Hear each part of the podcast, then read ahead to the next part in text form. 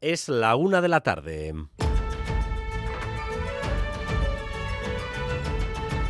Crónica de Euskadi con Dani Álvarez.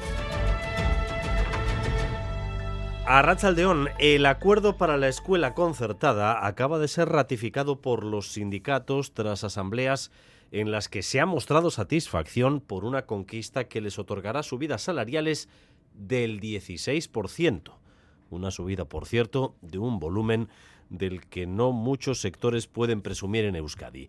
De momento, por tanto, la conflictividad se aparca en este sector al menos un año. Natalia Serrano, Arrachaldeón.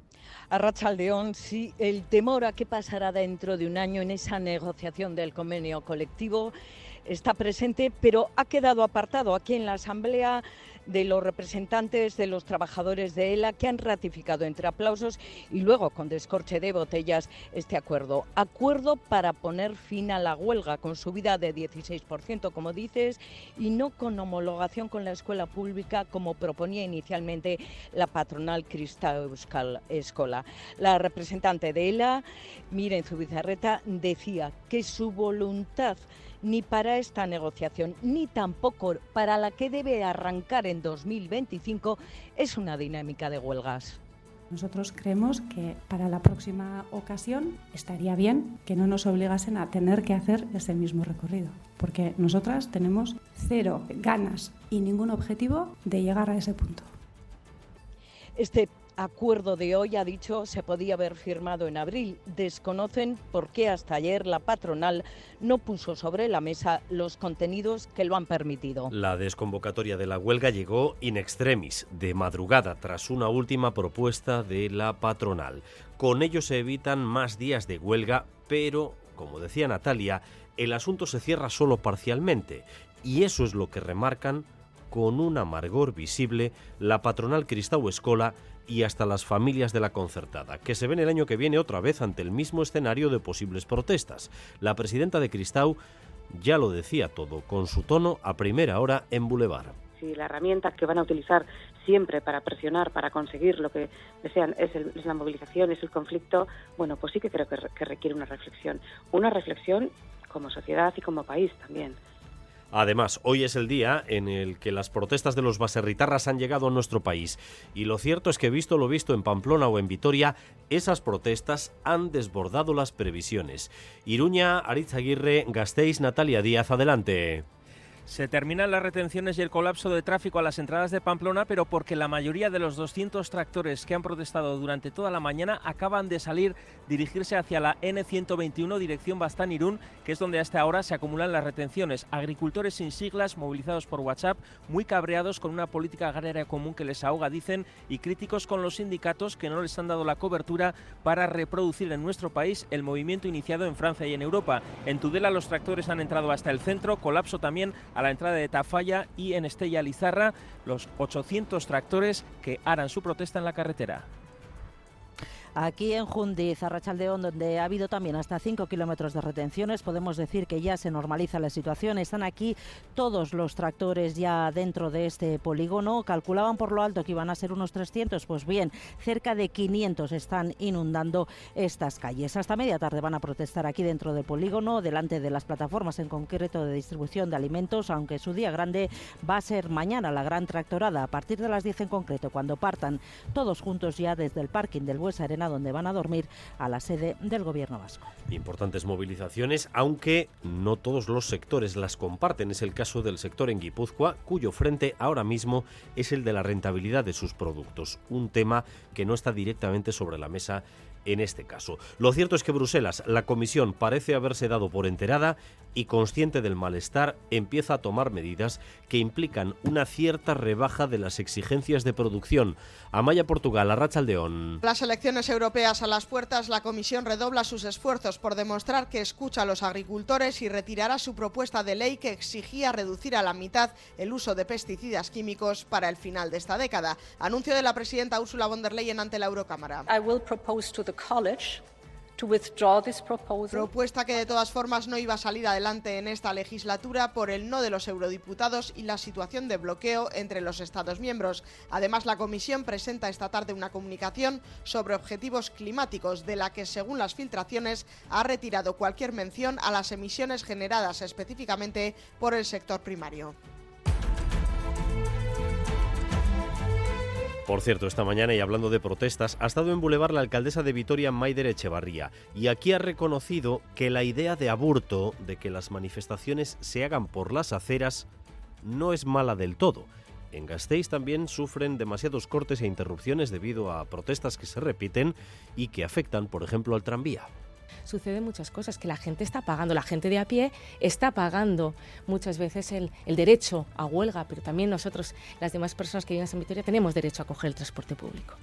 El Orfeón Pamplonés hace un llamamiento a la reflexión a las instituciones y a la sociedad. La tradición coral está desapareciendo y el relevo generacional no está garantizado. Por eso piden que la música y las artes en general vuelvan a las aulas. Es una situación a la que aseguran hay que poner remedio para asegurar ese relevo generacional. Escuchen a Igor Ijurra, que es el director del Orfeón Pamplonés qué abuelos o abuelos le cantan ahora a sus nietos, qué cuadrillas cantan, que era algo habitual. Si incluso ahora cantas en un bar y te miran como a cara, cuanto antes era lo más habitual, ¿no? Ya estamos perdiendo el hábito, llamamiento, tanto a la clase política como al sistema educativo, para que ponga en valor las artes y las humanidades cantar quieren cantar los seguidores de la Real esta noche, los que vayan a escuchar el partido por Radio Euskadi o lo vayan a ver por ETV1. Primer asalto de las semifinales. Mallorca, César Pérez Gazola, Zarrachaldeón. Zarrachaldeón, pues sí, lo quieren eh, celebrar, aunque tendrán que esperar al partido de vuelta para poder eh, cantar mejor eh, si están en la final los donostiarras. Vayan a estar el turno para el Athletic.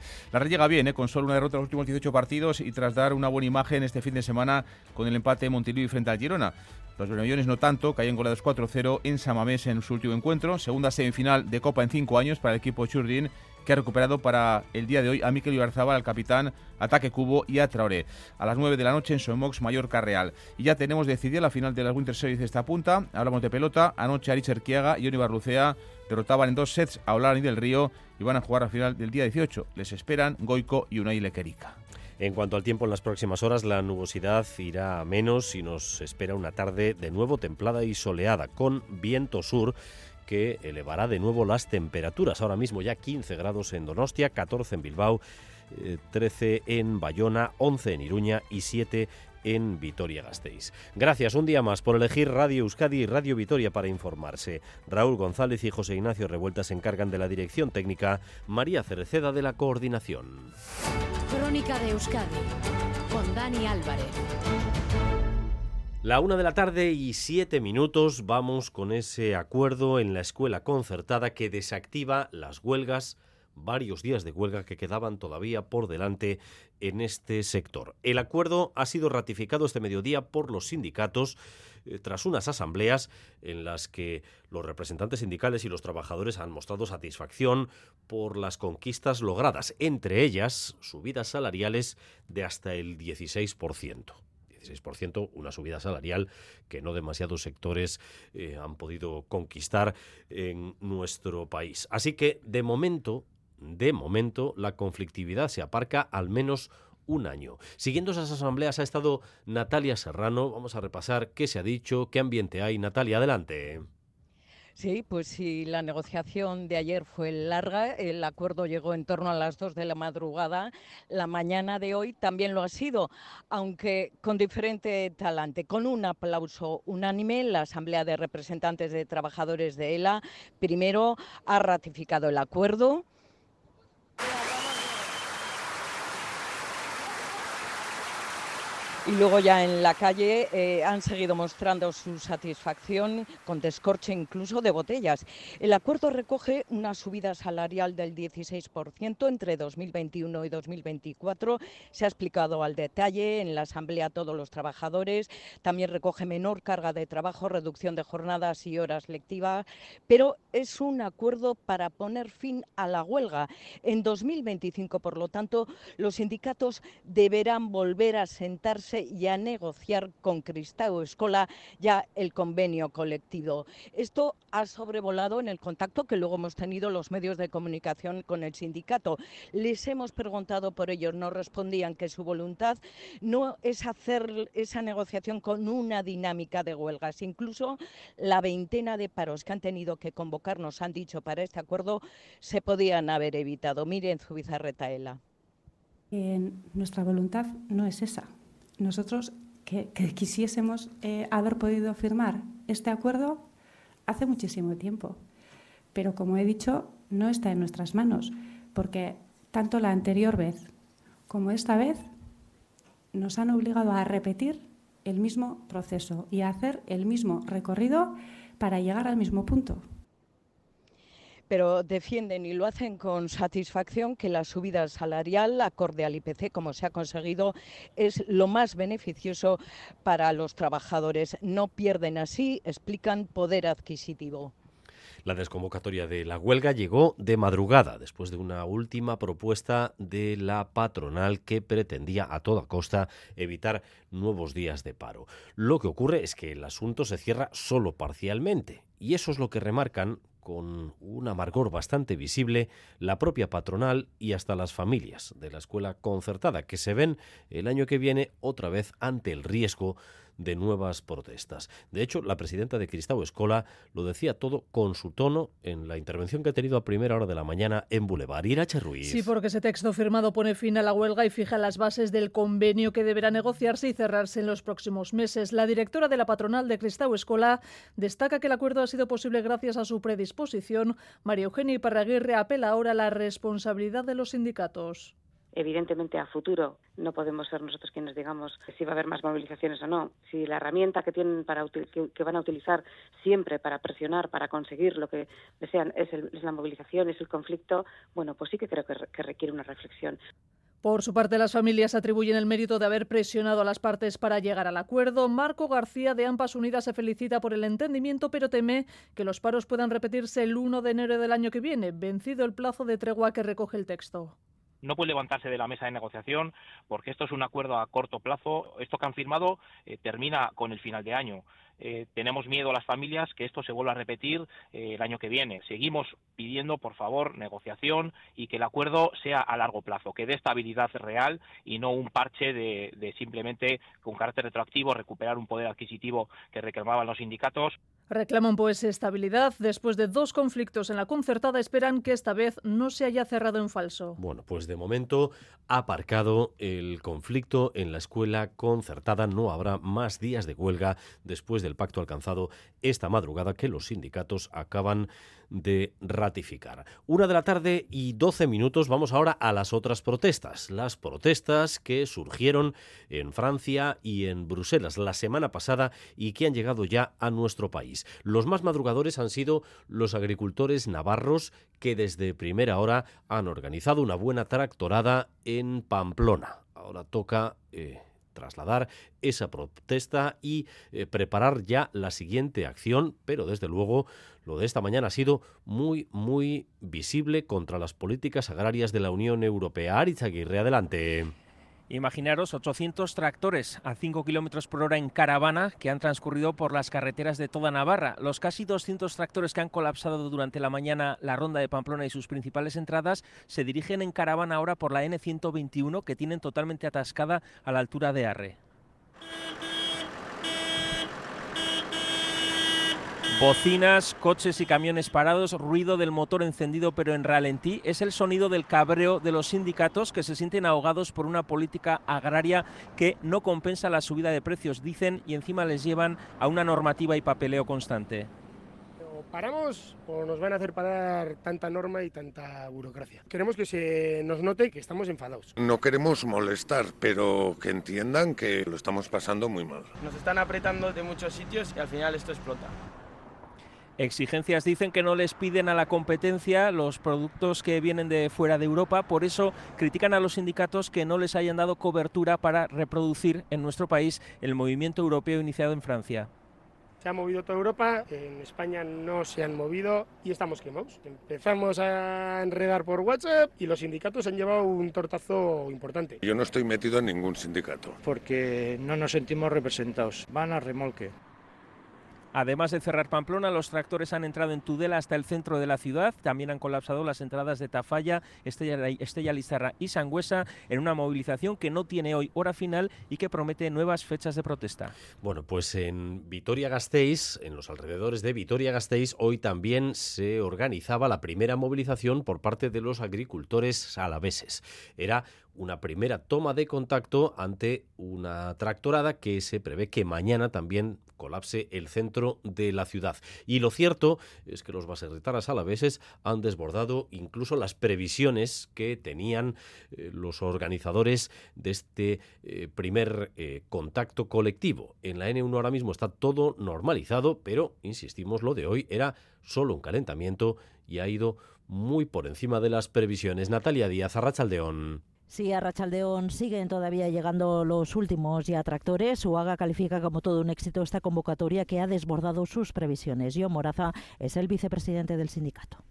Alrededor del medio millar. No llegaremos, pero poco le faltará. 400, 350, por ahí andará. La convocatoria ha sido un éxito. Esta es la primera, eh, continuaremos mañana y si la cosa no mejora, pues habrá que seguir movilizándose. Están hartos, nos dicen, y nada mejor que estos ejemplos. Nos están metiendo una cuchillada tras cuchillada. O sea, esto no hay forma de aguantarlo. La gente joven no se quiere quedar, pero es lógico. Si sube el cereal, nos ponen el abono por las nubes. Este año ha bajado 130 euros, pero el abono no nos han bajado tanto porcentaje. O sea, mal. Hay convenios que hacen con los centros comerciales de que van a subir un poco. Maquillar la cosa, sí. Pero en vez de dar el dinero a nosotros, se lo dan a, la, yo que sé, a los distribuidores. El intermediario se queda con más que lo que es el productor. Hay años que no cubre. El papel y de toda la burocracia pues nos tiene también un poquito ahogados. ¿eh? Hay que hacer muchas declaraciones, mucho, hay que pasar mucho tiempo en la oficina y papeles. Bueno, hasta media tarde protestarán aquí en este polígono ante las plataformas de distribución de alimentos porque el gran día en sí de esta protesta gran tractorada es mañana. A partir de las 10 saldrán todos juntos desde el Bues Arena hasta la sede del Gobierno vasco. Es importante en todo caso destacar que hay sectores en nuestro país que no comparten estas movilizaciones. Es el caso de los baserritarras en guipuzcoanos, cuyo frente ahora mismo es el de la rentabilidad de sus productos, un asunto que no está directamente sobre la mesa en las movilizaciones convocadas contra la política agraria común. Lo decía Xavier Iraola desde el sindicato ENBA. El foco lo centramos ahora en la falta de rentabilidad. Llevamos meses manteniendo de contactos y de negociaciones con diferentes agentes para intentar mejorar el precio y eso no está en este momento en las movilizaciones. Es eh, importante destacar esto porque eh, ya vemos que ahora mismo es eh, Araba junto con Navarra el territorio donde el primer sector está más movilizado. En todo caso, en Bruselas la comisión parece haberse dado por enterada y se muestra consciente ya del malestar de los agricultores. Así que han empezado a tomar medidas que implican una cierta rebaja en las exigencias de producción. Amaya Portugal, Arrachaldeón. Arrachaldeón, la Comisión Europea quiere demostrar que sí escucha a los agricultores con las elecciones a las puertas y por el riesgo real de que la ultraderecha capitalice el enfado del sector primario en el continente. La presidenta Ursula von der Leyen anuncia que echa el freno por la polarización del debate. But the SURE proposal has become a symbol of polarization. I will propose to the college y también porque el asunto de los pesticidas podía hacer mucha mella sin resultado alguno, porque la propuesta no iba a salir adelante de todas formas. Ya tenía el no de la Eurocámara y una situación de bloqueo en el Consejo. Von der Leyen pasa la patata caliente a la próxima comisión, que de hecho no se puede descartar que ella misma presida. Para entonces tendrán las conclusiones de una mesa de diálogo recién formada en la que se sientan agricultores, industrias implicadas y grupos medioambientales. Y el de los pesticidas no va a ser el único gesto de la comisión de hoy a los agricultores, esta tarde presenta una comunicación que se marca como objetivo reducir las emisiones de efecto invernadero en un 90% para el 2040, pero según diversas filtraciones ya no se menciona la parte que tocaba a los agricultores para contribuir a esa reducción. En cuanto a la economía en general y particularmente la industria, podemos decir que aunque no atraviese su momento más brillante, la industria vasca logró cerrar 2023 en positivo. Según el balance del Eustat, la producción industrial creció un 0,3% y hay que fijarse en los sectores porque algunos, Rodrigo Manero, van mejor que otros. Sí, la producción industrial en Euskadi ha crecido ligeramente en 2023, un 0,3%. Esta mejora se queda muy lejos de la del año anterior, cuando rozó el 6% y refleja el enfriamiento que se ha dado en la economía en los últimos meses, con especial incidencia en países como Alemania, que es uno de nuestros principales socios comerciales. Aún así, hay crecimiento gracias a la evolución de algunos sectores. Las empresas que más han mejorado son las dedicadas a material de transporte, todo lo ligado a automoción, como coches o trenes, que suben más de un 5%. También crecen las de maquinaria y equipo, productos electrónicos y la industria alimentaria. En cambio, ha caído bastante la producción de productos energéticos, como los combustibles, y en menor medida la de plásticos y cauchos, neumáticos, la metalurgia o las industrias químicas. Más o menos la mitad de los sectores industriales vascos ha aumentado su producción y la otra mitad la ha reducido. Lo mejor es que desde octubre y sobre todo en diciembre se aprecia una recuperación general frente al bache de mitad de año, lo que puede apuntar a una tendencia más positiva. Por cierto, sobre las huelgas y el mensaje repetido del sindicato ELA, de que para alcanzar mejores condiciones de trabajo es necesaria la huelga. Respuesta esta mañana de la patronal guipuzcoana Adegui en Euskadi Ratia. Tristea dela Euskadiko sindikatu nagusiaren lelo nagusia borroka izatea, ezta? Gure kultura akordioaren kultura da. Enpresetan e, bultzatzen dugu proiektu partekatu eta akordioaren e, kultura. Gipuzkoan grebarik egin gabe e, hitzarmen guztiak e, sinatu ditugu. En la ciudad de Vitoria-Gasteiz hay otro conflicto laboral enquistado, es el de los autobuses de Tuvisa, que eh, dentro de unos días entrarán en huelga indefinida si no hay acuerdo. La alcaldesa de la ciudad ha estado esta mañana en Boulevard, aquí en Radio Euskadi, y ha dicho que de momento no hay visos de un posible entendimiento entre las partes. Y también eh, ha comentado que no es mala del todo la idea del alcalde de Bilbao, Juan María Burto, de que las protestas y manifestaciones laborales repetidas vayan por las aceras eh, para no entorpecer la vida de la ciudad. Miquel Saez. Sí, la alcaldesa de Gasteiz ha calificado de compleja la situación que se vive en la empresa de autobuses urbanos Tuvisa. Maider Echevarría ve difícil evitar la huelga indefinida convocada a partir del próximo sábado 10 de febrero. Ha explicado que algunas reivindicaciones de la plantilla exceden el actual, el actual convenio, un convenio que en sus palabras es el mejor de todo el ayuntamiento y ha advertido que la ciudadanía comienza a estar un poco harta. Mira, el otro día fui a ver el partido del Alavés y había personas de Tuvisa reivindicando sus derechos y me parece bien, ¿eh? Pero ya se les, se les está empezando a girar porque fue gente hacia ellos y les dijo, oye, es que tenéis más de tres meses de vacaciones. Entonces, la gente también se está dando cuenta y la gente está un poquito harta.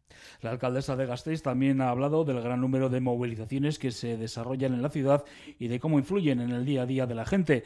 Echevarría cree que hay que buscar una solución para compaginar el derecho a la manifestación y el de los ciudadanos de usar el transporte público apoyo que la gente se concentre y manifieste sus intereses, por supuesto, en tanto de su derecho, pero también, hombre, pues las personas que llevan a los críos al colegio, que tienen que ir a trabajar, pues también están en su derecho a no llegar tarde. Entonces es difícil consensuar ambos intereses, pero hay que intentarlo.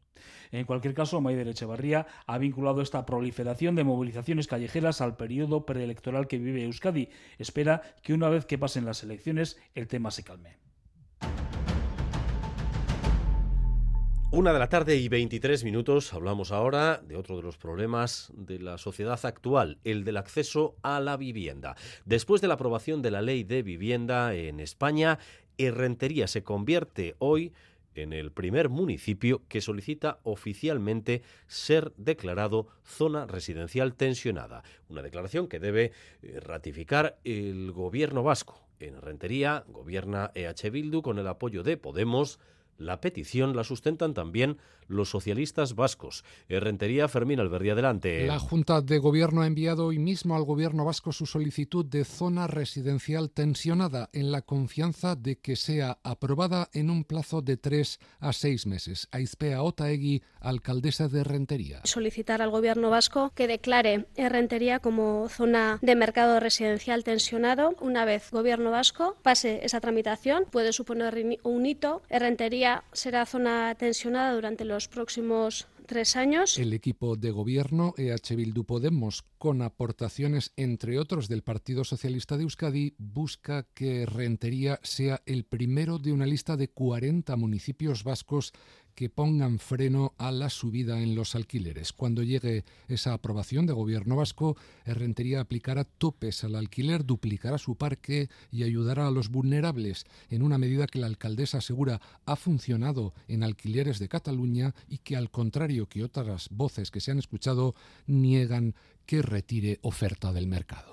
En la política española, mientras el Partido Socialista retoma los contactos con Junts, tienen un mes por delante para tratar de acordar definitivamente la ley de amnistía. Hoy la discusión sobre si en el proceso independentista hubo terrorismo o no llega a la cúpula de los fiscales. Los fiscales del Supremo están reunidos en medio de una campaña en la que el Poder Judicial trata de frenar, en la medida de lo posible, que haya una amnistía general por lo ocurrido en Cataluña en los momentos álgidos del proceso. Esa discusión sobre qué es terrorismo está presente ahora mismo en esa eh, reunión de la Fiscalía. Vamos con nuestra corresponsal Isaro Bazarracha, de Isaro. A León, sí, los 15 fiscales del Tribunal Supremo llevan reunidos desde las 10 de la mañana y el tema a tratar, como decías, es la causa del tsunami democrático y si se debe investigar al expresidente Carles Puigdemont por un delito de terrorismo. Se analiza el informe del fiscal Álvaro Redondo, informe donde el fiscal no ve indicios para investigar por terrorismo a Puigdemont, justo lo contrario de lo que cree el juez de la Audiencia Nacional Manuel García Castellón. Los fiscales hoy deberán decidir si aprueban el informe de Redondo y lo elevan a la Sala de lo Penal del Supremo para que asuma la investigación. Para que el informe sea aprobado se precisa de mayoría. Pues mientras que sigue la instrucción del caso del proceso, hoy la mesa del Congreso ha aprobado el nuevo calendario para la tramitación de la ley de amnistía. La comisión tiene hasta el 21 de febrero para seguir negociando, es decir, 15 días naturales desde hoy, prorrogables, eso sí, otros 15 días más. El concepto de terrorismo siempre ha sido un concepto difuso. Lo vivimos hace 20 años, cuando se extendió el planteamiento a lo que se conoció como el entorno de ETA, que en ocasiones parecía no tener límites. Pero en lo relativo al proceso independentista catalán, las acusaciones de terrorismo se han deslizado solo en casos muy extremos y entre enormes dudas. También ahora, con un acelerón evidente. Todo parece que para evitar que determinadas personas, como Puigdemont, puedan beneficiarse de la amnistía irache. Si los hechos susceptibles de ser considerados terrorismo tuvieron lugar en otoño de 2019, el más destacado, la toma por parte de unas 8.000 personas del aeropuerto del Prat y el asalto a la torre de control. Además, el bloqueo de la autopista AP7, los disturbios durante la huelga general y la interrupción del partido Barça-Madrid. El Código Penal español tipifica como terrorismo la comisión de cualquier delito grave contra la vida, la integridad física o la libertad.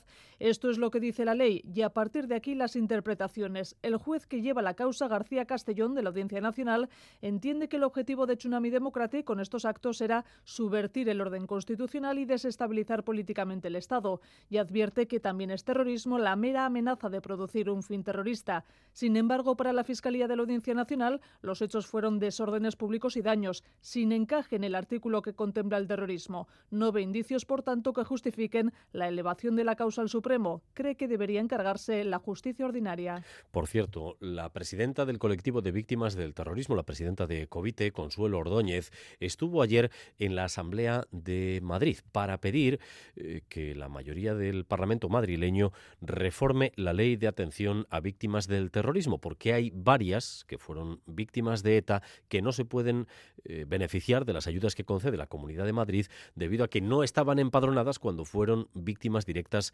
de atentados. La intervención de Consuelo Ordóñez, siempre muy vehemente como ustedes saben, eh, acabó en un enfrentamiento directo con uno de los parlamentarios de Díaz Ayuso, Izaro.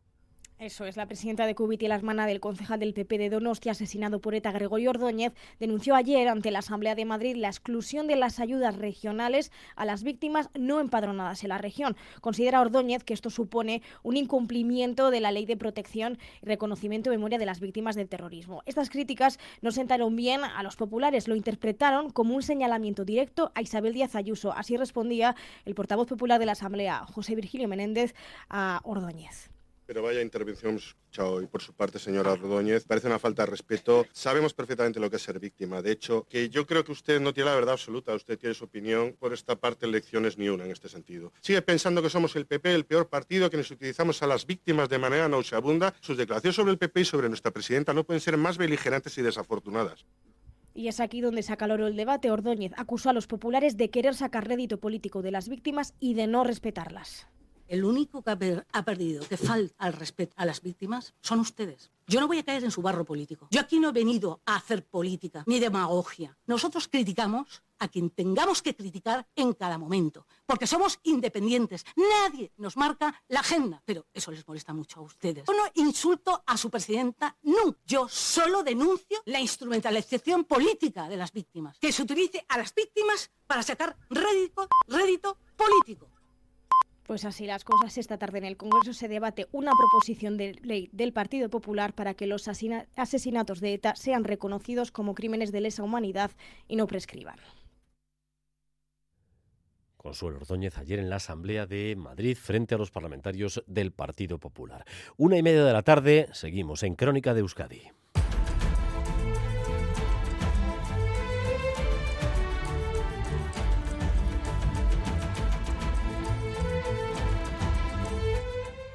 Vamos con la previsión del tiempo para las próximas horas. Euskalmeta, Rachaldeón. Cayó a Rachaldeón durante la tarde la nubosidad irá disminuyendo, así que las nubes medias y altas irán a menos y las nieblas que han sido persistentes en algunos valles durante la mañana también irán levantando. Las temperaturas máximas se quedarán eh, sobre los 14 o 15 grados. Y mañana miércoles el viento del sur irá cobrando protagonismo, se irá intensificando durante el día y este viento va a favorecer el ascenso de las temperaturas máximas en el norte, donde se quedarán sobre los 17 o 18 grados, sobre todo en la franja costera, mientras que en la mitad sur no se esperan grandes cambios. Por otro lado, el viento del sur aportará nubosidad, así que en muchos momentos del día el cielo estará nublado. Y a partir de las 2 y cuarto, Quirola al día entre otras cosas, y sobre todo con la previa del partido de esta noche de la Real primer asalto en las semifinales de Copa. César Pérez de Cazolaz, adelante. Ahora está Don Dani, pues sí, comienzan, como dices, las eh, semifinales de Copa. Esta noche el turno es para la Real Sociedad. Los donostiarras se disputan la ida en Somox ante el Mallorca de Vasco Aguirre. La Real llega bien, con solo una derrota en los últimos 18 partidos y tratar una buena imagen en Montilivi ante Girona el pasado fin de semana. Segunda semifinal de Copa en cinco años para el equipo Churdin, que además ha recuperado a Mikel Ibarzabal, ataque Cubo y Traoré para el partido de, hoy. Vamos en directo hasta Mallorca. Hoy la Real, como decimos, afronta un partido que puede marcar su presencia en una nueva final. Chemo Aldín, ¿qué tal? Ahora Chaldeón. Arrachaldeón César, en efecto, la Real Sociedad afronta el primero de los dos compromisos eh, trascendentales dentro de la competición de la Copa, el encuentro de ida de las semifinales de este torneo frente al Mallorca hoy a partir de las 9 en campo de Solmos con la noticia de la incorporación a última hora de Aritz Celustondo, más las ya conocidas de Taque Cubo y Traoré después de quedar eliminados de sus eh, respectivas competiciones internacionales y la presencia de Oyarzábal que al final, bueno, pues eh, sufrió una lesión en Girona de menor gravedad de la esperada y queda por lo tanto a las órdenes de Imanol veremos a ver cuál es la gestión que hace el técnico de los esfuerzos eh, de cara al partido de hoy, pero en cualquier caso, máxima expectación, muchísima ilusión, aproximadamente 350 seguidores de la Real en Mallorca para presenciar y para animar a su equipo en este partido de ida de las semifinales de la Copa del Rey. Es que Cochema desde Mallorca, los Bermellones, el equipo rival, el equipo del Vasco Aguirre, que haya goleado 4 a Mamés en su último partido de Liga, un Imanol que dice espera Mallorca de la Copa, el que por ejemplo eliminó en cuartos al conjunto del Girona. Espero más el, que, el que se enfrentó al Girona eh, un, equipo que maniató al, Girona, que fue capaz de, generarle muchísimas situaciones de, gol eh, al equipo más en forma de la liga. Entonces, eh, evidentemente no es el mismo Mallorca en liga que en Copa. En Copa está en semifinales por méritos propios y, bueno, me espero un rival complicadísimo, que está en un gran momento de forma, sobre todo en, Copa, que van a poner toda la carne en el asador y, bueno, y que va a ser muy complicado. El Mallorca llega tras perder sus últimos dos partidos de liga, 4-0 en Samamés y en Palma frente al Betis, un equipo que va a tener hoy el apoyo de toda la grada. No hay ya opción de poder comprar billetes eh, para jugar o para ver el partido esta noche porque va a estar Somox lleno hasta, hasta la bandera. El técnico del Mallorca es el Vasco Aguirre. Mucha ilusión en el equipo, hay gente que nunca se había plantado una semifinal, hay gente que ha estado en finales, pero creo que la ilusión está a, tope, ¿no? Este hecho el último partido de la Copa de este año en casa, hay que dar una buena imagen ante la gente, hay que entender que es un partido de 180 minutos, que no termina nada aquí mañana y hay que ser inteligentes, pero ilusión es la palabra hoy a las 9 en Somox, Mallorca, Real Sociedad. Y mañana miércoles será el turno para el Athletic. Los rojiblancos afrontan su quinta semifinal consecutiva y quieren dar ese penúltimo paso hacia lo que sería su tercera final en los últimos eh, cuatro años. Iñaki Williams se ha recuperado, su hermano Nico será duda para jugar en Metropolitano mañana hasta última hora. Las dos semifinales, los partidos de ida y de vuelta los podemos seguir también por ETV1 y por supuesto, como siempre, en directo aquí en la sintonía de Radio Euskadi. Ya tenemos decidida la final del Winter Series de Cesta Punta de Garnica. Anoche Aricher Kiaga y Johnny Barrucea derrotaban dos sets a Hablaran y Julen del Río y jugarán la final del día 18. Les esperan Goico y Lequerica. Escuchamos al zaguero de Marquina, a Johnny Barrucea. Yo por lo menos estoy a gusto con el partido que he hecho. Venía Ayer te decía, el objetivo claro es tirar a la pared izquierda para que Julian entrase de revés y que no hiciera daño con la derecha. He empezado bien, eh, eso también me ha dado más confianza a mí, entonces pues eh, al seguir los tantos también he seguido con la misma táctica, me ha salido bien y bueno, al final a gusto con el partido que he hecho. Ibarrucea hizo un buen partido, la arropó siempre en los cuadros eh, zagueros a Aricherquiega. El Disparcer va a jugar una nueva final, la va a disputar el día 18 ante Goico y Lequerica, en principio favoritos en Goico y Lequerica. Erquiaga ya piensa la final, esa final del Winter Series el día 18. El día de la final, eh, cuando yo entre en el frontón aquí no voy a hablar con nadie, eh, concentrado para la final. Estas dos semanas serán especiales, eh, va a ser dos semanas largas, los últimos ensayos, el último partido de Goico, las últimas horas. Pero bueno, yo creo que a las 11 de la mañana del domingo ya cambiará el chip espero que demos el 100% y que la gente disfruta.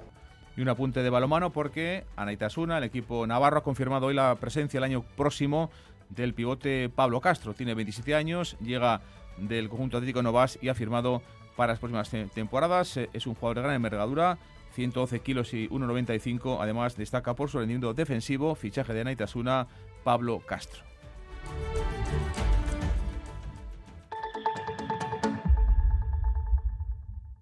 Quiero, mi amor, mi pastelito, mi bombón, mi galletita, mi bollito, mi bizcochito. Uy, pero qué hambre más tonta me ha entrado así de repente. Hay mucho amor dentro de ti, como en el cupón diario de San Valentín de la 11, porque podrás ganar 500.000 euros y además si entras en cuponespecial.es podrás conseguir experiencias únicas que te enamorarán. Cupón diario de San Valentín de la 11. Bases depositadas ante notario. A todos los que jugáis a la 11, bien jugado. Juega responsablemente y solo si eres mayor de edad. Este martes en Gambara, Andeca Larrea, el portavoz de Sumar Mugimendua, a partir de las 8 de la tarde en Radio Euskadi. Gambara, con Arancha García. La una de la tarde y 37 minutos continuamos en esta crónica de Euskadi con más noticias y más información en directo para ustedes hasta las dos y cuarto.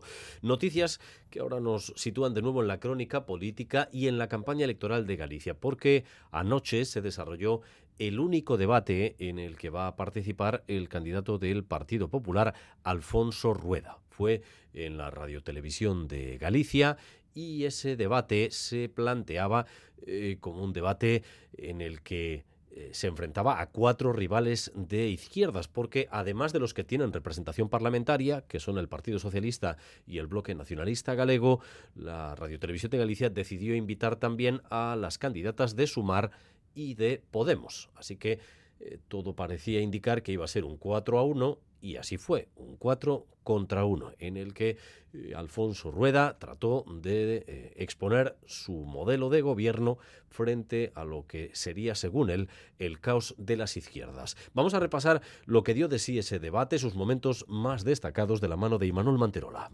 Arranca el debate en la televisión galega. El actual presidente y candidato del PP, Alfonso Rueda, intenta sentar el guion del debate. De que se tratan estas eleccións? Confrontación entre un goberno que funciona e un multipartito que compiten entre eles. Le falló la segunda parte porque... ¿Sabe, señor Rueda? Señor Rueda. Pero, señor Rueda. Señor Rueda. Señor Rueda, ¿no? Rueda fue el centro de todo, excepto en un único momento. Habla la candidata de Sumar, Marta Lois. A verdade é que sinto que no seu momento o BNG non votase a favor da reforma laboral. Y ni siquiera obtuvo respuesta porque la candidata del BNG, Ana Pontón, tenía claro que el debate debía derivar en un cara a cara con Rueda y lo consiguió. Se quere lle volvo a ler, elaborar un modelo de inmersión lingüística co obxeto de conseguir un ensino Señor Rueda, quere que lle explique cal é o programa do BNG? Como vostede vai estar de acordo ou sigue detrás da pancarta en contra do galego, señor Rueda? Silencio incómodo incluido.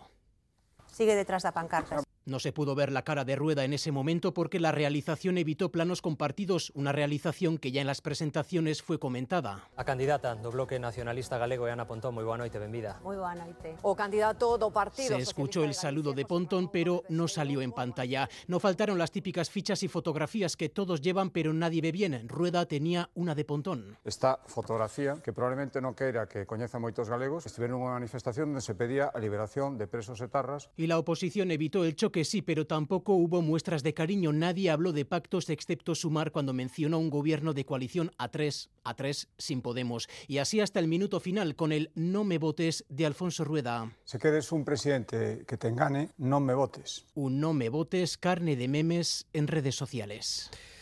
Y hoy se cumplen cuatro años del derrumbe del vertedero de Zaldívar. El portavoz del gobierno vasco ha tenido hoy unas palabras de recuerdo y condolencias a las familias de Joaquín Beltrán y Alberto Soluluce. Bingen Zupiría ha reconocido que en los trabajos que el gobierno ha estado acometiendo para estabilizar e impermeabilizar el terreno, el gasto total asciende ya a 2,6 millones de euros. Y ha explicado el porqué cuando el gobierno decidió actuar subsidiariamente, no disponía de una información precisa de cuál era su situación. El desarrollo de las diferentes labores que se están implantando en la zona del vertedero, bueno, eh, nos ha hecho ver que las necesidades eran mayores y es la razón por la que eh, el coste de las operaciones pues, ha alcanzado esa cifra de 2,6 millones de euros. Este miércoles en Boulevard, David Soto, el parlamentario del Carrequín y negociador de Podemos Consumar, a las ocho y media de la mañana en Radio Euskadi y ETV2.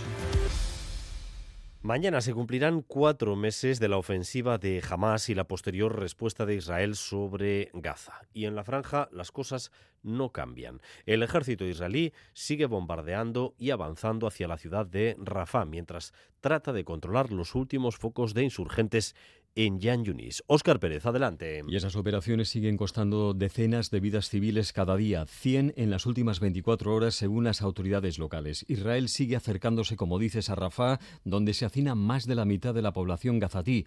La ONU ha advertido que las órdenes de evacuación que han dado los israelíes afectan ya a dos tercios de todo el territorio y que una ofensiva sobre la ciudad supondría un crimen de guerra. En los últimos ataques realizados por Israel se incluye el impacto en un camión de ayuda humanitaria de la Agencia de las Naciones Unidas para los Refugiados Palestinos. La directora de UNRWA en España, Raquel Martí, nos explicaba que desde el 7 de octubre se ha generado en Israel un clima contra la agencia fomentado por los propios responsables políticos. Es cierto que en general a nadie en Israel le gusta el mandato de UNRWA y cuanto más dogmáticos son, más quieren que UNRWA sea eliminada. Hemos escuchado al propio Netanyahu, a diputados del Parlamento israelí, diciendo que para ganar esta guerra es necesario eliminar a UNRWA.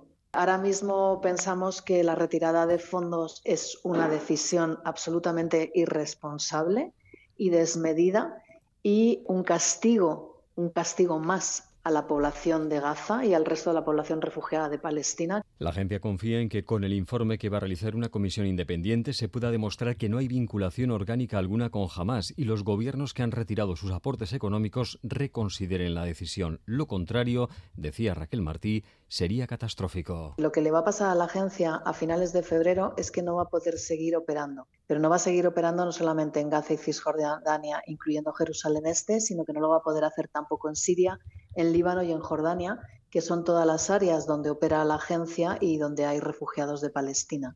La agencia atiende a 6 millones de personas y esto incluye una red de escuelas para medio millón de niños y niñas, una red de centros sanitarios que asisten a 3 millones de personas refugiadas de Palestina anuales y las emergencias que tenemos abiertas tanto en Gaza como en Siria. Lo que esto significa es que medio millón de niños se van a quedar en la calle sin educación y eh, sin posibilidades de, de futuro el secretario general de la ONU, Antonio Guterres, ha designado a la exministra de Exteriores francesa, Catherine Colonna, como principal responsable de la comisión externa que va a estudiar ahora la integridad de la agencia. El informe definitivo deberá hacerse público a finales de abril, pero UNRWA, como escuchábamos, no tiene dinero para más allá de marzo. Mañana se cumplen cuatro meses del estallido de esta fase del conflicto y en Ucrania estamos a poco más de dos semanas de que se cumplan dos años del inicio de la invasión rusa. Todo parece parece indicar que en breve se van a producir cambios importantes en el bando ucraniano, Oscar. Sí, hace meses que se conocían las desavenencias entre el jefe del Estado Mayor del Ejército y el presidente Zelensky. Hace un par de semanas se filtró que le había invitado a dimitir, pero este no había aceptado. Y en las últimas horas Zelensky ha confirmado que va a haber una reestructuración importante en los mandos de las Fuerzas Armadas y que irán más allá de ese general del propio Zalezny. Eso podría ocurrir en los próximos días, se habla incluso de esta misma semana, pero de momento lo que sigue teniendo Ucrania es la solidaridad de la Unión Europea, hoy mismo con el viaje a Kiev de su alto representante para la política exterior, Bruselas, Amaya, Portugal, Arracha León. A Racha León, por motivos de seguridad, la visita sorpresa de Josep Borrell se ha conocido vía Twitter con una foto saliendo del tren que había tomado en Polonia una vez llegado a Kiev. Entre hoy y mañana, el jefe de la diplomacia europea se reunirá con Zelensky, con sus ministros de Presidencia, Exteriores y Defensa y dará un discurso ante la Rada. Mientras en Estrasburgo se celebra esta semana el pleno más cercano en el tiempo a ese segundo aniversario que las tres instituciones europeas han aprovechado para reafirmar su apoyo a Ucrania, con acuerdo formal y todo para que el plan de macrofinanciación de 50.000 millones de euros a cuatro años empiece a fluir para marzo. Úrsula von der Leyen, presidenta de la Comisión. Ukraine will prevail and Europe will stand with Ukraine every step Von der Leyen ha puesto el foco de su discurso sobre el apartado militar. Reivindica que los 27 deben pensar en la capacidad y en la industria de la defensa de Ucrania como si fueran propias. Por su parte, en nombre de la presidencia de turno de Bélgica en el Consejo, la titular de Exteriores, Hadja Laviv, ha adelantado que pretenden tener listo el decimotercer paquete de sanciones contra Rusia para el aniversario, para el 24 de febrero. Y hoy, por supuesto, continúan los ecos del anuncio por parte de Buckingham Palace de que Carlos III padece cáncer. Las muestras de solidaridad con el monarca le han llegado de todo el mundo y esta mañana ha hablado al respecto Rishi Sunak. El primer ministro ha asegurado en la BBC que afortunadamente los médicos han detectado a tiempo el cáncer que padece el rey. You know, thankfully this has been caught early. I'm of course in, in regular contact uh, with him and will continue to, to communicate with him as, as normal. Sunak añadía que tiene contacto regular y que lo va a seguir teniendo con el monarca y que confía en que el tratamiento le permite una plena recuperación la Casa Real Británica únicamente ha confirmado que el rey padece cáncer y ha descartado que sea de próstata. Sin embargo, no han dado más detalles, salvo que el tratamiento le va a obligar a suspender su participación en los actos públicos previstos en su agenda. Seguimos también mirando a Chile eh, y a los incendios que han asolado el fin de semana las regiones centrales del país. Empiezan a estar controlados o sofocados, pero han dejado, Oscar, se ven las imágenes, una enorme devastación. Sin duda, el país vive su segundo día ahora mismo de luto nacional, mientras se teme que el número de muertos vaya ascendiendo en las próximas horas porque sigue habiendo a estas alturas cientos de desaparecidos. Los destrozos han sido enormes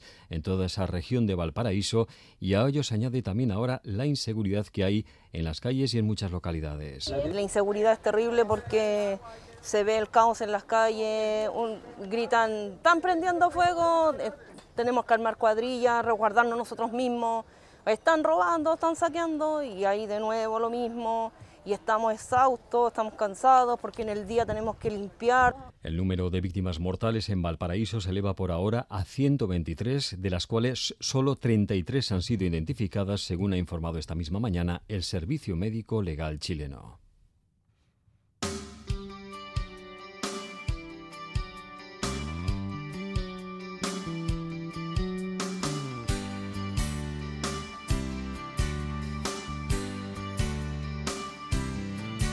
Bet you never heard old Marshall Dillon say, Miss Kitty, have you ever thought of running away? Settling down, would you marry me?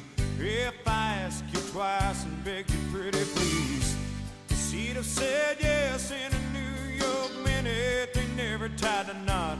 His heart was a minute. He just stole a kiss as he rode away. He never hung his hat up Kitty's place. I should have been a cowboy. I should have learned to rope and ride. Wearing my six shoe, riding my pony on a cattle drive. Stealing a young girl's hearts, just like Gene and Roy, singing those campfire songs. Oh, I should have been a cowboy.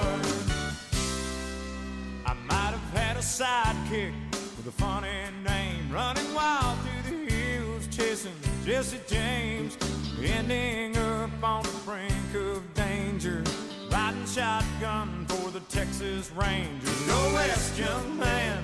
Haven't you been told California's full of whiskey, women and ghosts sleeping out all night beneath the desert stars with a dream in my eye and a prayer in my heart. I should have been a cowboy.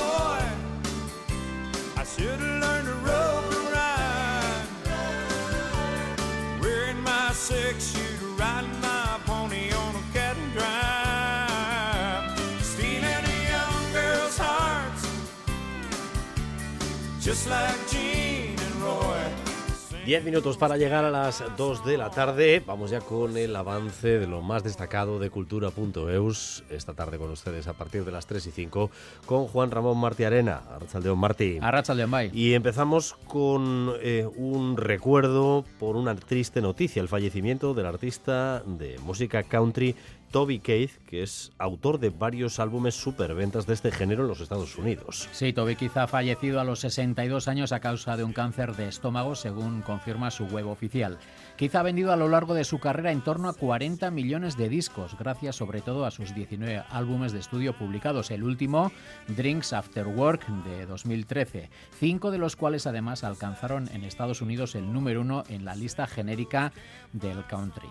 Keith eh, conoció el éxito en 1993 a partir del lanzamiento de su primer sencillo, este Should Been a Cowboy, que escuchamos, uno de los grandes hits de su carrera y la canción country más radiada de la década. sempre.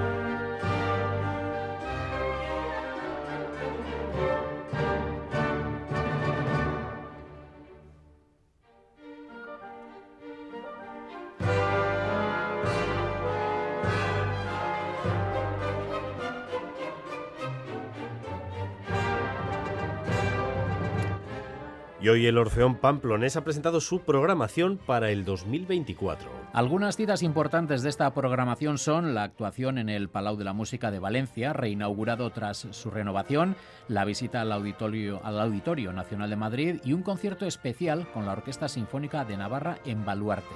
En este concierto interpretarán por primera vez en Navarra la, la, obra Las estaciones de Haydn que escuchamos. Igor Ijurra es el director del Orfeón Pamplonés. Es una obra muy bonita, es una obra muy fácil de escuchar y es una obra que se hace muy poco. Aquí no se ha hecho nunca. Y sobre todo el, valor que tiene dentro de un repertorio clásico es una obra que se hace poco. Y lo que queremos y lo que estamos buscando es no solo hacer el gran repertorio que también, pero hay que meter otro tipo de repertorios.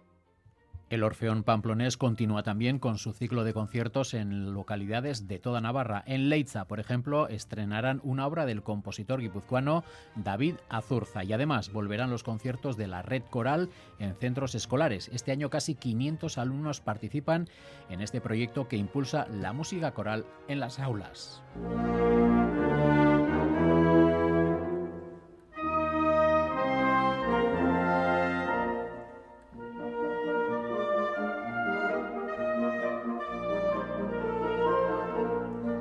Y mañana comenzará en Vitoria el ciclo musical Gasteiz Talent, con tres conciertos en los que participan miembros de la Banda Municipal de Música junto a estudiantes del Conservatorio Jesús Guridi de Gasteiz. Esta iniciativa quiere demostrar la valía de las nuevas generaciones y busca puntos de encuentro entre músicos profesionales y alumnos. Por ello, la banda y el conservatorio llevan 20 años colaborando juntos. Gasteiz Talent es el fruto de esa colaboración. El primer concierto del ciclo, el de mañana, será el mayor concierto de los tres programados, ya que se trata de un atractivo concierto con más de 100 músicos en el que no faltarán las sorpresas.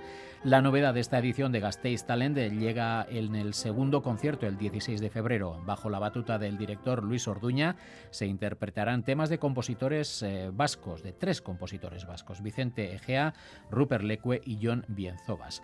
La Asociación de Compositores Música Guillac ha colaborado en este ciclo y en el tercer concierto del 8 de marzo, siete alumnos que cursan los últimos años en el Conservatorio Jesús Guridi actuarán como solistas junto a la banda. Son alumnos de los últimos cursos, lo que permite abordar un repertorio de elevado nivel, convirtiéndose en un verdadero reto. Iker Olazábal, director adjunto de la Banda Municipal de Gasteiz.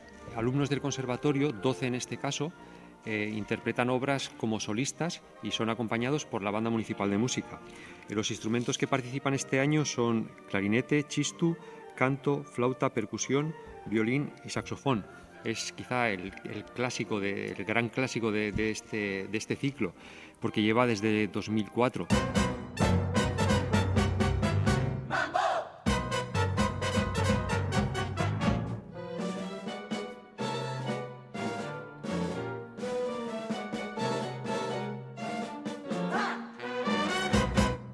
semana de los Goya, nuevo capítulo de los oficios del cine en cultura.eus esta tarde directores de arte a Escena Martí. Sí, son los decoradores y escenógrafos. Les preguntaremos por las diferencias entre estos términos. Los directores de arte son los encargados de velar por el campo estético de las películas y también de garantizar que la credibilidad y la coherencia de los elementos en escena. Hemos invitado para ello a los directores de arte de dos de los fenómenos de este año, del año.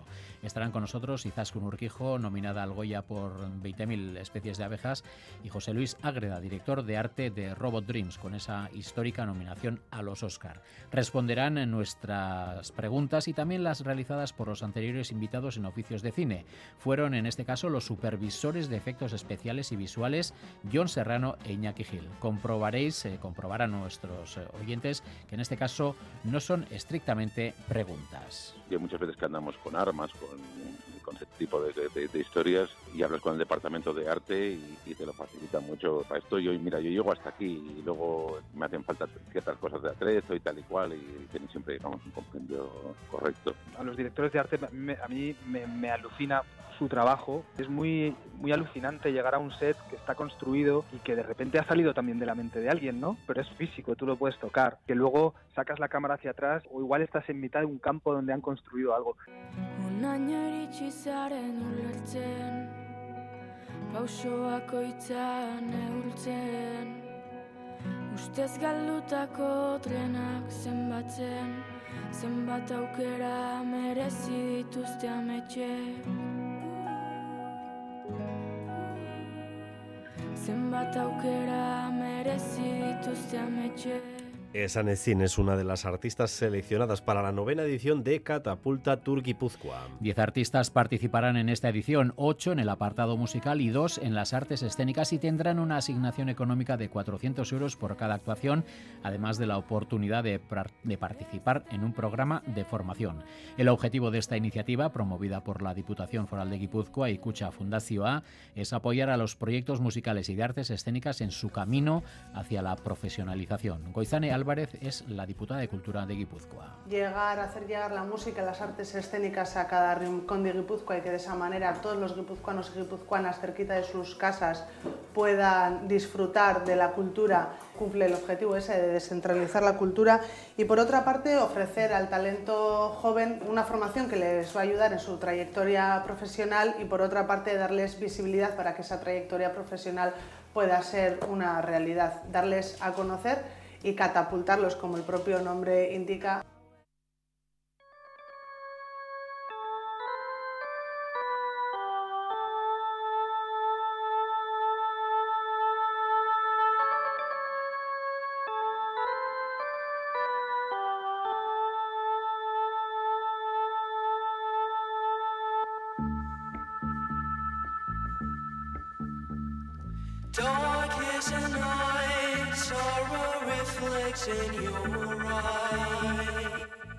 Y llegamos hasta las dos escuchando el tema Dark is the Night, el tercer adelanto de lo que será el nuevo disco de The Limbus. El nuevo disco de la banda madrileña, el cuarto, llevará por título Off the Loop y se publicará en abril.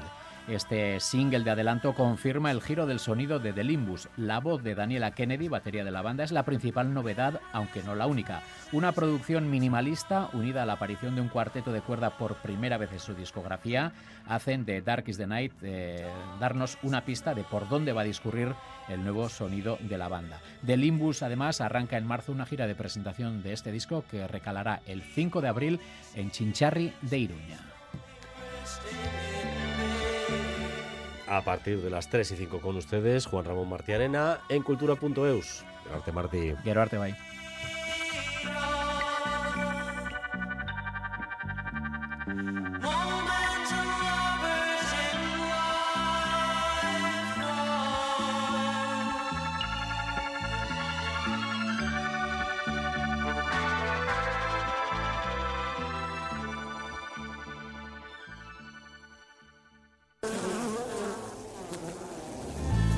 Abejas laboriosas del mundo del cine vasco viven estos días con tremendos nervios. Es la semana de los premios Goya.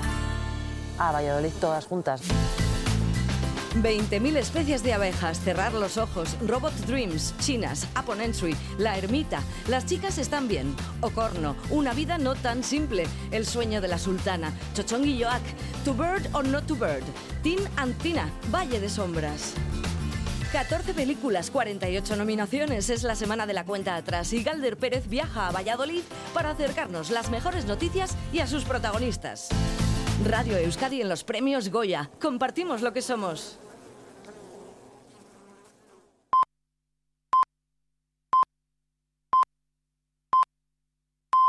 Son las 2 de la tarde.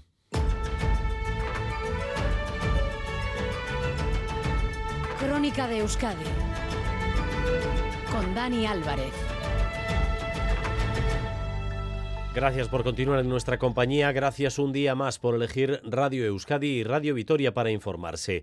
Durante los próximos 15 minutos vamos a tratar de resumir para ustedes lo esencial de la información de esta jornada de martes, un día en el que hemos visto en nuestro país las primeras tractoradas de baserritarras contra la política agraria europea. La más numerosa, la más nutrida, ha estado a primera hora de la mañana en el entorno de Pamplona. Aritz Aguirre, Arrachaldeón. A Rachaldeón, 800 tractores se han salido del campo para arar su protesta en las principales vías de Navarra, colapsando sobre todo la ronda de Pamplona y sus principales entradas, pero también en Estella Lizarra, Sangüesa, Tafalla y Tudela, donde han entrado hasta el centro de la ciudad. Y a estas horas, un centenar de tractores atasca la N121 dirección Baztán a la altura de Arre. Bocinas, coches y camiones parados, ruido del motor al ralentí como sonido del cabreo de los sindicatos que se sienten ahogados por una política agraria que no compensa, dicen, la subida de precios y les llena de normativa y papeleo. ¿O paramos o nos van a hacer parar tanta norma y tanta burocracia? No queremos molestar, pero que entiendan que los precios no son justos y que lo estamos pasando muy mal. Nos están apretando de muchos sitios y al final esto explota. Movilización sin siglas por WhatsApp critican a los sindicatos por no haberles dado cobertura para reproducir el movimiento europeo iniciado en Francia. Los sindicatos han llevado un tortazo importante. Hacen muy buena labor, pero en estos casos no hacen nada, van a remolque. En una movilización que no tiene hoy hora final y prometen nuevas fechas de protesta. Algunas críticas ya lo ven a las organizaciones sindicales agrarias que han decidido no respaldar estas protestas, en algunos casos, como ya les apuntábamos la semana pasada, ante el temor de que haya movimientos de extrema derecha que traten de capitalizar este malestar, como ya ocurrió hace más de un año eh, con los paros de los transportistas. Esto en el caso de Navarra. En el caso de Araba, lo de hoy era una primera aproximación para una movilización similar que se tenía pensada para mañana en Vitoria-Gasteiz. Lo que ocurre es que la quedada ha desbordado las previsiones de los organizadores. Natalia Díaz, Arrachaldeón. Sí, Arrachaldeón, la convocatoria ha desbordado las previsiones de UAGA. Cerca de 500 tractores inundan ya este polígono de Jundi. Duan Moraza es el vicepresidente del sindicato alrededor del medio millar. No llegaremos, pero poco le faltará. 400, 350, por ahí andará. La convocatoria ha sido un éxito. Esta es la primera, eh, continuaremos mañana y si la cosa no mejora, pues habrá que seguir movilizándose.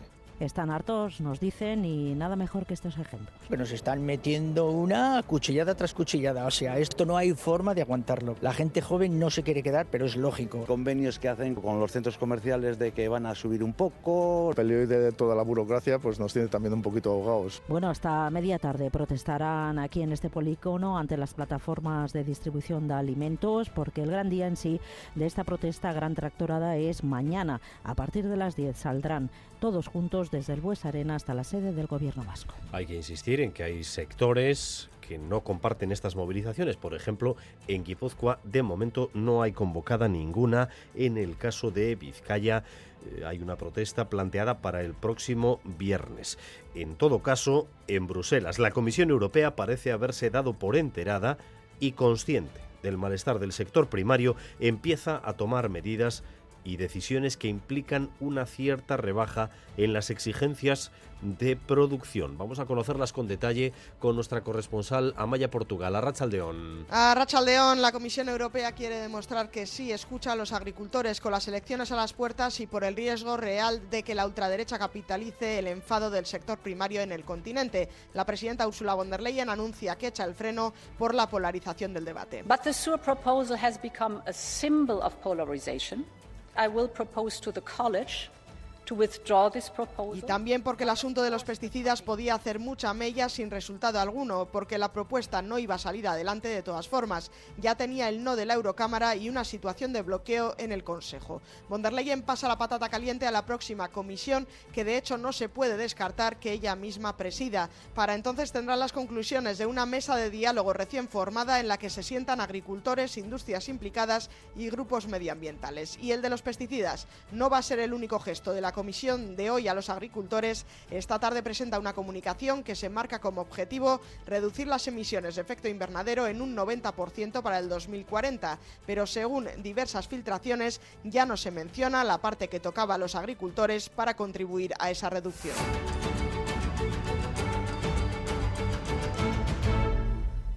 Las 2 de la tarde y 5 minutos. El acuerdo para la escuela concertada ha sido ratificado este mediodía por los sindicatos tras asambleas en las que han mostrado satisfacción por conquistas que les otorgarán, entre otras cosas, subidas salariales del 16%. Así que, de momento, la conflictividad en la concertada se aparca al menos un año. Natalia Serrano. El temor a qué pasará dentro de un año en la negociación del convenio colectivo en 2025, eso ha quedado apartado aquí en esta asamblea que a primera hora ha ratificado entre aplausos y luego descorche de botellas este acuerdo.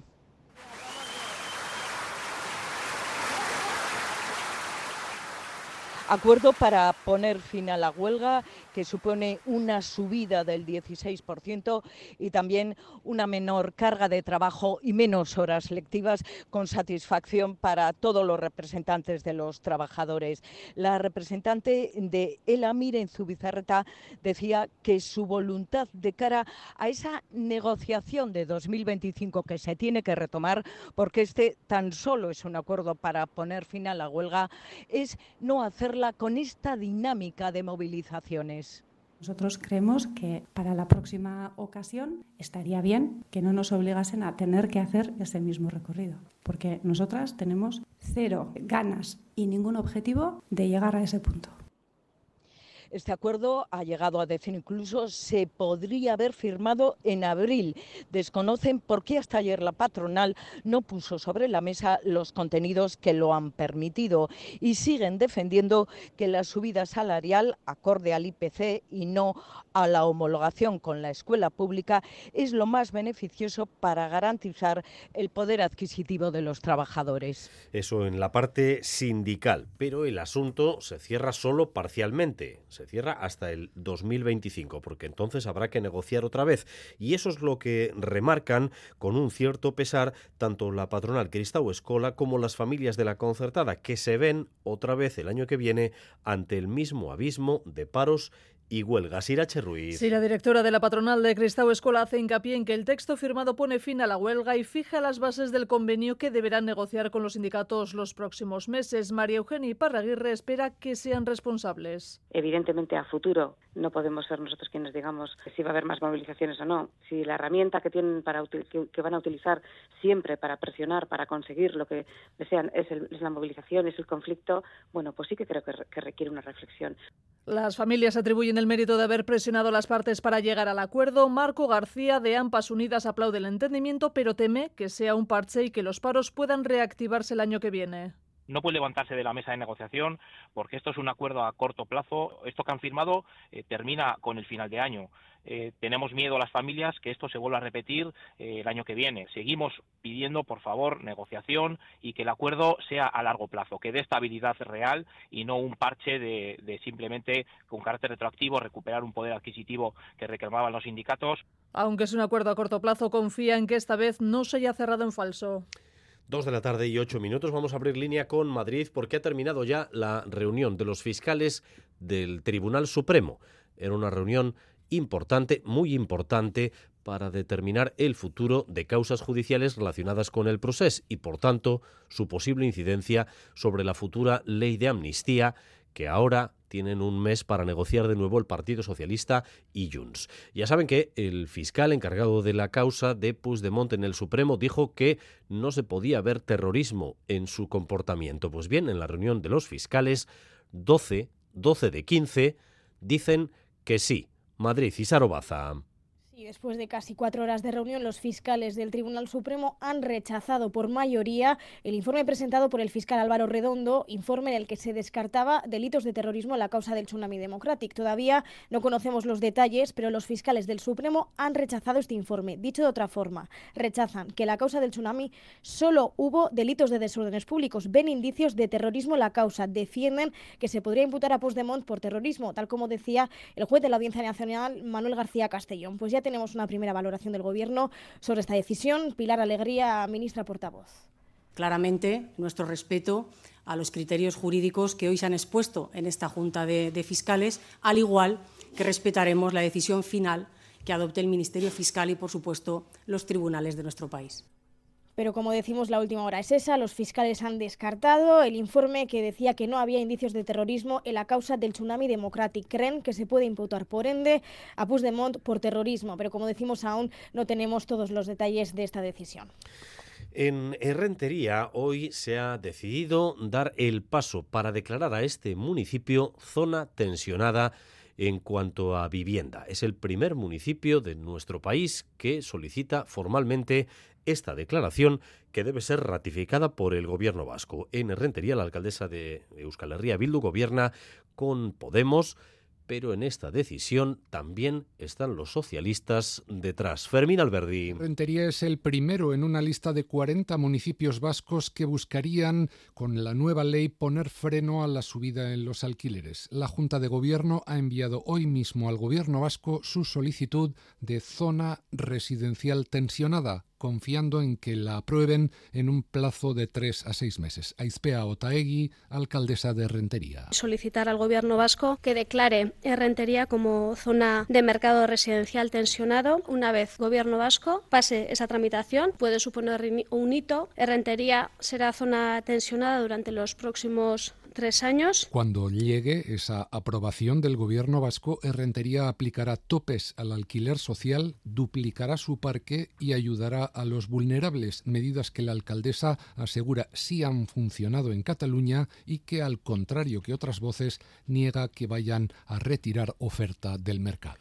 Como decía Fermín Alberdi, detrás de Rentería vendrán otros muchos municipios. Por ejemplo, Vitoria-Gasteiz, cuya alcaldesa ha confirmado esta mañana en Boulevard que también van a solicitar formalmente que se declare zona tensionada de vivienda a la capital alavesa. La alcaldesa, además, se ha referido a los recientes acuerdos presupuestarios alcanzados con Euskal Herria Bildu y también a una situación en lo laboral conflictiva, la situación de los autobuses en Tuvisa que pueden entrar dentro de unos días en una huelga indefinida. Maider Echevarría, por cierto, ha dicho que no ve mal la idea de Juan María Burto de que protestas laborales reiteradas se desvíen a las aceras para no amargar la convivencia al resto de los ciudadanos. Miquel Saez. Sí, Maider Echevarría ve difícil evitar la huelga indefinida convocada a partir del sábado 10 de febrero.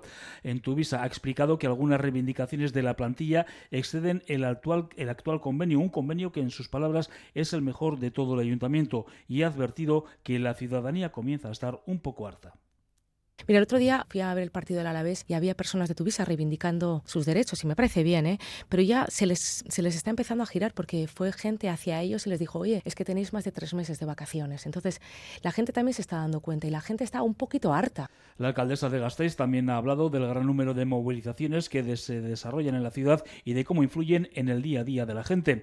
Echevarría cree que hay que buscar una solución para compaginar el derecho a la manifestación y el de los ciudadanos de usar el transporte público apoyo que la gente se concentre y manifieste sus intereses, por supuesto, en tanto de su derecho, pero también, hombre, pues las personas que llevan a los críos al colegio, que tienen que ir a trabajar, pues también están en su derecho a no llegar tarde. Entonces es difícil consensuar ambos intereses, pero hay que intentarlo.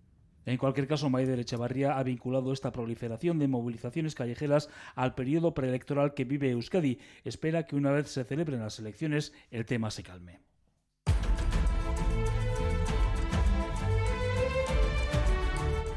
Recta final de edición. Les recordamos que en varias carreteras de Navarra todavía hay problemas a esta hora debido a las tractoradas de los baserritarras y también algunos oyentes a través del WhatsApp de Radio Euskadi nos comunican que un coche ha quedado calcinado en la rotonda del hospital de Usánsolo. Según el Departamento de Seguridad, ha sido a causa de una avería. El vehículo ha quedado totalmente calcinado, el fuego ha sido apagado, pero todavía hay que retirar el coche. Así que precaución en esa zona rotonda del hospital de Usánsolo. Y esta es la previsión del tiempo para las próximas horas. Euskalmeta, Rachaldeón. Cayó Rachaldeón, durante la tarde la nubosidad irá disminuyendo, así que las nubes medias y altas irán a menos y las nieblas que han sido persistentes en algunos valles durante la mañana también irán levantando. Las temperaturas máximas se quedarán eh, sobre los 14 o 15 grados. Y mañana miércoles el viento del sur irá cobrando protagonismo, se irá intensificando durante el día y este viento va a favorecer el ascenso de las temperaturas máximas en el norte, donde se quedarán